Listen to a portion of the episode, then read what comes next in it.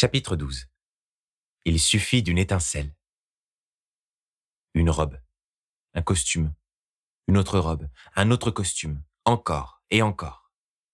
Porter un costard, c'était un peu comme arborer des peintures de guerre. Une armure faite de laine ou de soie, une carapace, mate ou satinée, sobre ou précieuse, qui maintes et maintes fois s'est fait reconnaître pour sa classe, son prestige et son sérieux. Un habit qui, s'il se voulait raffiné, pouvait hélas rapidement tourner au grotesque, tant il était difficile de trouver un costume bien taillé. La plupart des gens n'aimaient pas porter des costumes, et au quotidien, l'évitaient autant que faire se peut, par peur de ne pas être à l'aise dans ses vêtements, ou peut-être parce qu'ils n'étaient pas convaincus de leur propre élégance. Certains n'en portaient même que pour deux occasions particulières, et bien plus par convenance que par choix, il faut le dire, à savoir pour les mariages et pour les enterrements le costume pour célébrer l'amour, le costume pour célébrer les adieux. Un ensemble bien souvent noir qui se revêtait dans ces moments cruciaux de la vie, à croire que l'union et le deuil ne cessaient jamais de s'effleurer, à croire que l'autel n'était qu'un passage obligatoire pour faire le bilan sur ses sentiments. Qu'ils soient le fruit de la joie ou bien celui du chagrin, on célébrait leur naissance nouvelle ou bien leur disparition. Mais les sentiments disparaissaient-ils vraiment après la mort? Ou bien se transformaient-ils en autre chose? À cette question tant de fois posée, à cette question tant de fois tue, il semblerait bien téméraire d'imaginer une réponse tranchée. Outre la mort et sa glaciale, stérile et ennuyeuse finalité, l'amour aurait quant à lui plus de chances de s'attirer des fans. Mais avec le succès viennent toujours les ennuis. Avec les ennuis, le conflit. Et avec le conflit, les poissons de feu. Alors oui, si sur un hôtel l'amour et la mort devaient se faire la guerre, si dans un costume noir ou dans une robe éclatante, un tourbillon entre l'inéluctable et le palpitant devait prendre place, il va de soi que la victoire ne serait certaine ni pour l'un ni pour l'autre. Car si l'amour persiste après la mort, il est nécessaire de constater que l'au-delà a une fâcheuse habitude, une viscérale manie de tout détruire sur son passage. Tant que l'homme vivra, le combat sera persistant.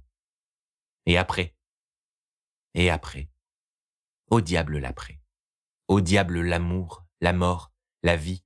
Au diable beaucoup de choses. Au diable cette histoire qui, comme beaucoup d'histoires, commence ou termine sur les marches d'un hôtel. Ils étaient prêts. Avril et Tristan étaient prêts. Sur le qui-vive. Cela faisait plusieurs jours qu'ils avaient organisé un plan d'action pour empêcher un certain démon de pénétrer à Notre-Dame. Ils avaient répété la scène mille fois, avaient tourné et retourné le déroulé de la journée dans tous les sens et ne voyaient qu'une seule solution face à la situation qui leur pendait au nez. Ils devaient se préparer au pire. Aujourd'hui, Quentin et Maria se marieraient dans la cathédrale. Aujourd'hui plus que jamais, Lujin pourrait débarquer pour ruiner la cérémonie, brûlant au passage la vieille église d'ébène. L'enjeu était de taille, et dans cette lutte face au démon, la nonne et le garçon étaient seuls. À l'occasion de la réception, toutes les lumières de Notre-Dame avaient été allumées. La bâtisse noire avait rarement été aussi lumineuse au cours des derniers siècles, et les gigantesques lustres qui perlaient du plafond voûté de l'église offraient à un rythme régulier de grands faisceaux de lumière, tels de gigantesques auréoles venant éclairer les bancs de la nef. Aujourd'hui, la lumière devait prendre le pas sur les ténèbres, et l'amour devait triompher sur les flammes. Au sol, les pétales de rose avaient été disposés, il précédait le trajet que la mariée devrait parcourir jusqu'au cœur dans quelques heures.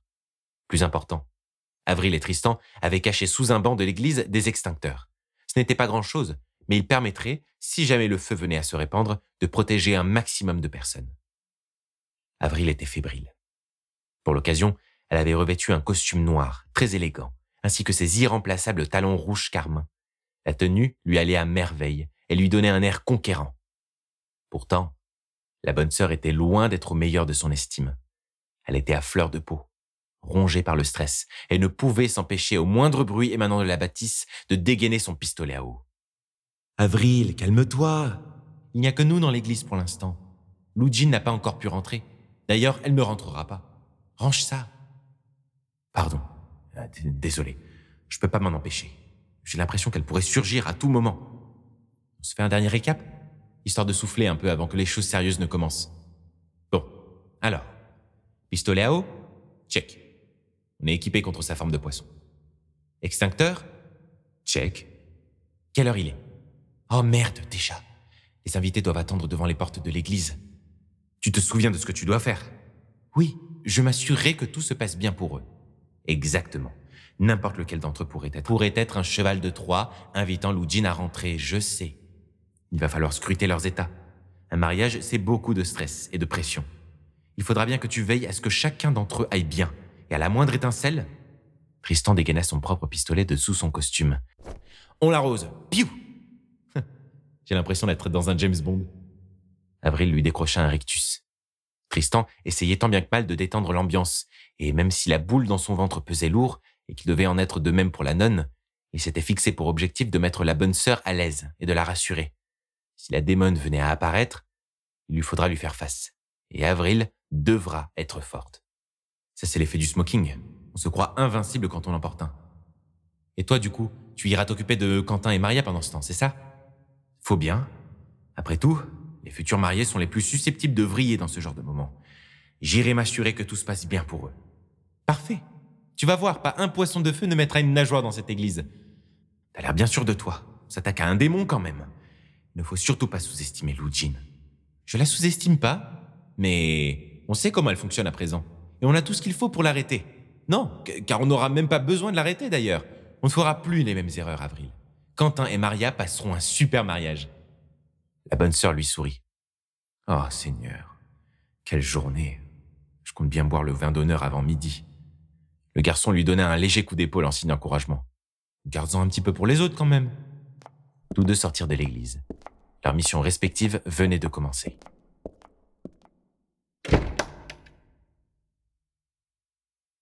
Quentin Graham Mellor avait toujours eu du mal à gérer plusieurs choses en même temps.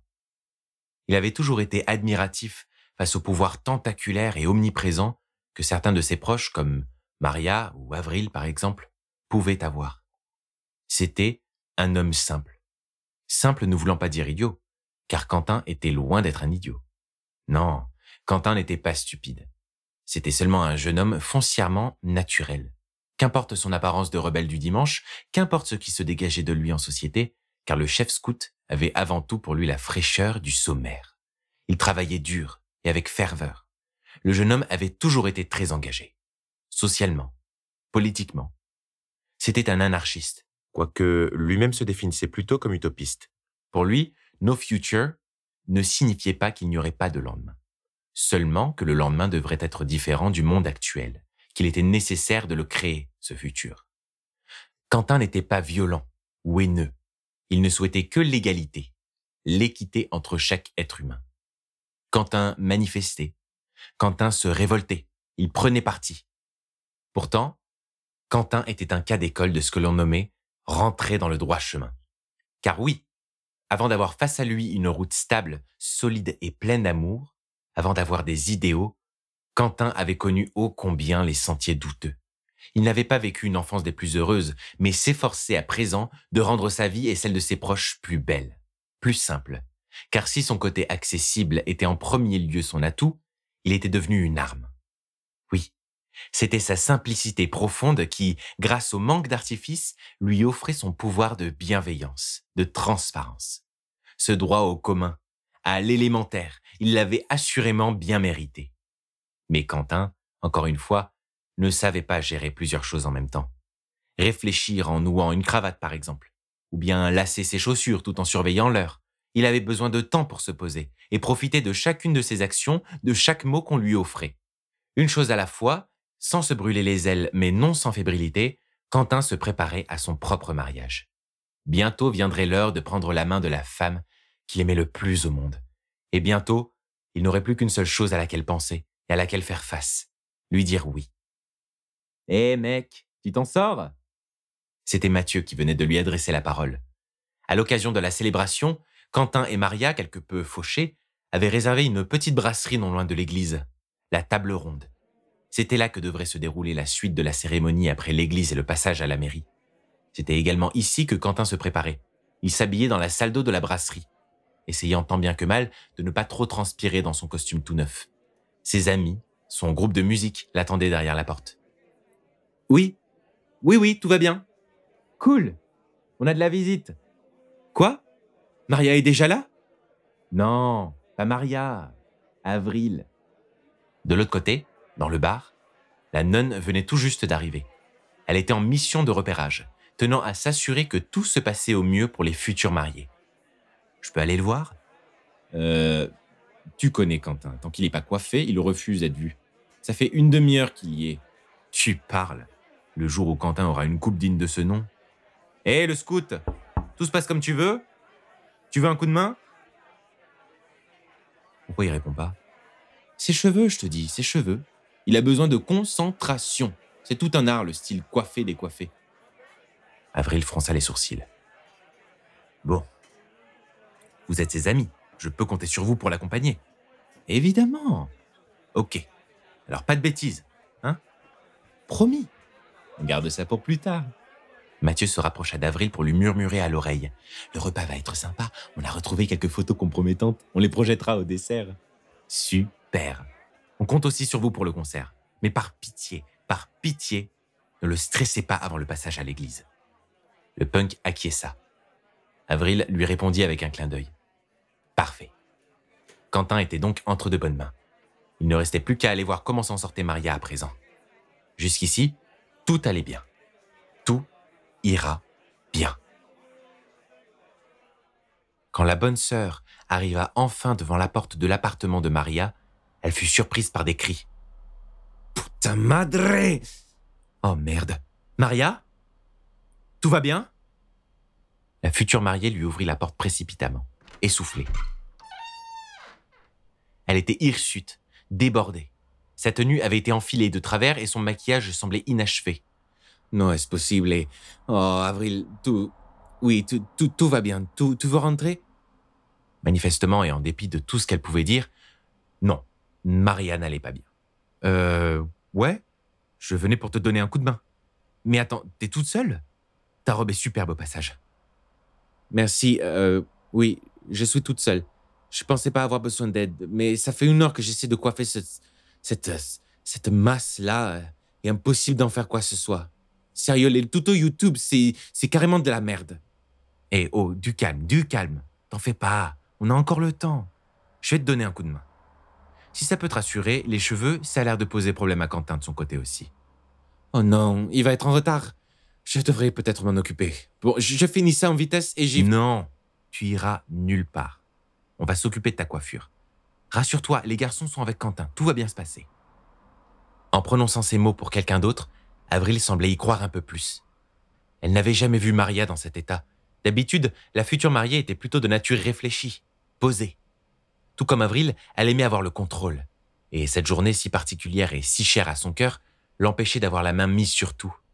Une belle fiancée hystérique comme on n'en faisait plus. Avril se mit à coiffer Maria, en silence. Elle voyait que la jeune femme se pinçait les lèvres. Pendant ce temps, Sid, le chat de Quentin, les regardait au loin, l'air mauvais. Je crois que ce chat ne m'aime pas. Depuis qu'on a emménagé ensemble avec Quentin, il me réveille tous les matins en me mordant. Sid? Il aime personne. Un monstre, ce chat. Elle tira la langue à l'animal qui partit dans une autre pièce, l'air bougon. C'est pas si terrible, regarde. Il suffit qu'on laque un peu par ici. Oh, Avril, merci. Je sais pas ce que je ferais sans toi. J'ai chassé toutes mes amies pour leur laisser la surprise de ma tenue. Si j'avais sous, je t'aurais appelé plus tôt.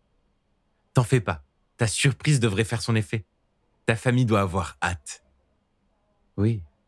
J'espère ne pas trop les décevoir. Avril regarda Maria dans les yeux à travers le miroir. Pourquoi tu les décevrais? Je. Je sais pas.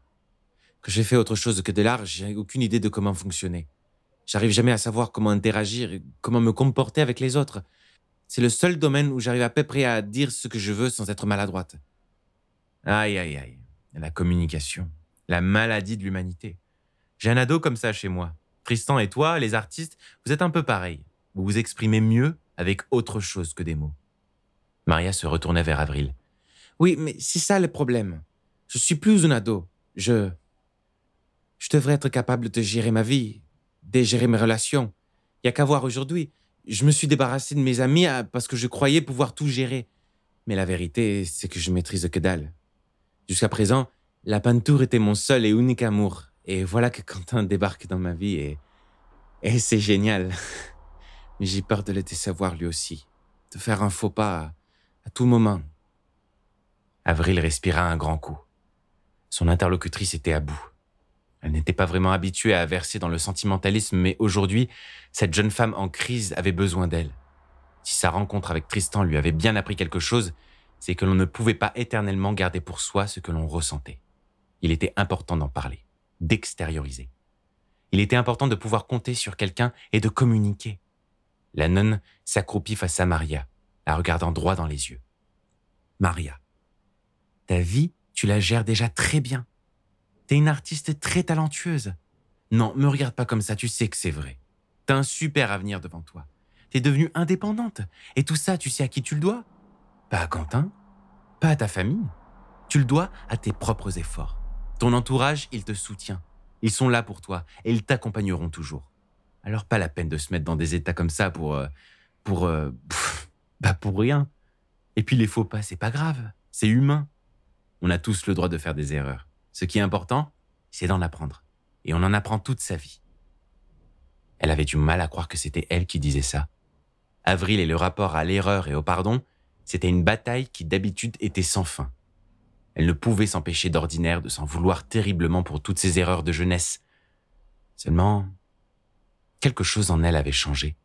Sa rencontre avec un certain gamin un peu rouquin sur les bords l'avait fondamentalement impacté, lui faisant au passage déconstruire tous ses a priori sur le rapport à l'erreur. Aujourd'hui, tu vas passer une bête de journée, et tout le monde se démène pour que tout se passe bien, alors ça va aller. Ok? Maria acquiesça, le sourire timide. Avril se releva. Je vais te réserver un taxi pendant que tu mets tes chaussures. Il viendra te chercher. D'accord. Autre chose. Tu n'aurais rien vu, rien entendu de bizarre aujourd'hui. Comment ça, bizarre Rien qui sortirait de l'ordinaire. Hormis cet épouvantable corset, non? Avril lui sourit. Bien. Je vais te laisser finir de te préparer. Si tu as le moindre souci, tu m'appelles. D'accord? Merci, Avril, sincèrement. Y a pas de quoi. Allez, on se retrouve à l'église. La bonne sœur repartit. Elle se répétait encore, un peu plus convaincue que les fois précédentes, que tout ira bien. Tristan avait bien suivi les instructions d'Avril. Avec soin, il avait veillé à s'entretenir avec chaque invité des futurs mariés avant de rentrer à Notre-Dame. Lui qui avait du mal à aller vers les autres, dut prendre son courage à deux mains et s'y résoudre dans l'intérêt commun. Heureusement, il n'y avait pas foule aujourd'hui. Quelques amis de Quentin, ainsi qu'une partie de la famille de Maria, avaient fait le déplacement. La grande majorité des bancs de Notre-Dame étaient, comme à l'accoutumée, vides. On aurait dû être plus nombreux, expliqua au garçon Seb, l'un des amis punk du marié. Le problème, c'est que la plupart des potes de Quentin sont pas très branchés mariage et église. Être anti-système, ok, mais ils auraient pu faire l'effort pour un pote quand même. Mais pour picoler à la table ronde, après, là, ah là, il y a du monde. Ils nous rejoindront plus tard. Tristan ne pouvait s'empêcher d'éprouver un certain soulagement face au fait que le mariage fasse un bide. Moins d'invités, c'était moins de risque de voir un démon enflammé apparaître, moins de vie en danger. Le contraste entre l'univers de Quentin et celui de Maria était assez amusant. D'un côté de la nef étaient assis quelques punks, queer et autres rebelles aux oreilles généreusement percées et aux cheveux teints. Certains n'avaient pas hésité à abandonner le costume, lui préférant une simple chemise, ou dans certains cas, un t-shirt de groupe. De l'autre côté, la famille de Maria, qui avait fait le déplacement du Mexique spécialement pour l'occasion, semblait dubitative face au reste de l'assemblée qui leur opposait. si dans leur pays d'origine, le mariage était un véritable moment de célébration plein de couleurs, non seulement la sombre et inquiétante cathédrale n'inspirait pas aux épousailles, mais en plus de cela, les invités conviés, à leurs yeux, ressemblaient tous d'une façon ou d'une autre à des méchants de films d'horreur. Le père de Maria, un vieil homme bedonnant et dégarni, dévisageait sans complexe le prétendant de sa fille sur les marches de l'hôtel. Quentin était là, la cravate légèrement desserrée. Il était habillé d'une élégante veste de costume à tartan et d'un kilt. À ses côtés se tenaient ses témoins, Tom et Mathieu. De l'autre bord, les témoins de la mariée, de charmantes jeunes filles en robe bleu canard, probablement des amies dans la même école que Maria, attendaient elles aussi avec impatience. Le cardinal Dominique, qui devait présider la cérémonie, avait sorti pour l'occasion sa plus belle soutane et avait coiffé les quelques cheveux blancs qui lui restaient sur le crâne. Comme il ne cessait de le rabâcher depuis un mois à Tristan et Avril, la bâtisse n'avait pas accueilli d'union depuis plus d'un siècle. et il était follement ravi de pouvoir enfin célébrer l'événement. Ce mariage, c'est une véritable opportunité. La cathédrale va gagner à être connue et peut-être que les gens n'en auront plus peur. Sœur Marine et sœur Léa, quant à elles, attendaient derrière l'orgue de l'église, prêtes à jouer à tout moment. Si l'une était complètement sourde, c'était pourtant elle qui en jouait le mieux. La grande porte était ouverte et la mariée pouvait débarquer d'un instant à l'autre. Toutes les personnes conviées, amis, familles et membres de l'Église n'attendaient plus qu'une chose à présent, l'arrivée de Maria. Tristan et Avril, qui étaient assis au premier rang, gardaient fermement leurs mains dans leurs vestes, prêts à dégainer leurs pistolets à eau à la moindre occasion. Quelque chose ne va pas, murmura Tristan à Avril. L'ambiance était trop calme au goût du garçon. Mais avant qu'Avril n'eût le temps de lui répondre, le gigantesque orgue en laiton se mit à résonner à travers toute la cathédrale, faisant trembler les murs, et bientôt, les grandes portes de Notre-Dame, marquées des quatre cavaliers de l'Apocalypse, furent franchies. Lentement, Maria entra à l'intérieur du lieu de culte.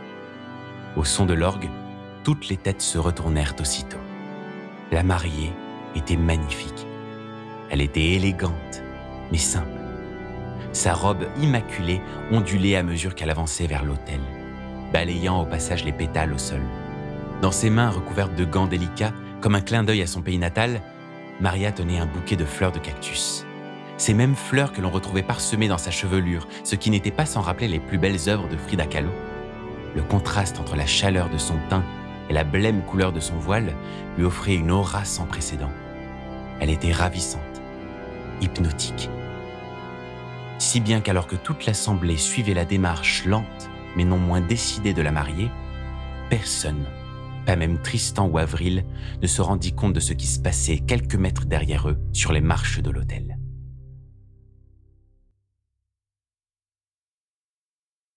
Écoutez et réécoutez les chapitres de Notre-Dame en accès libre et gratuit sur YouTube et Spotify. N'hésitez pas à partager le livre audio autour de vous et retrouvez-nous sur Instagram at lord.pendragon.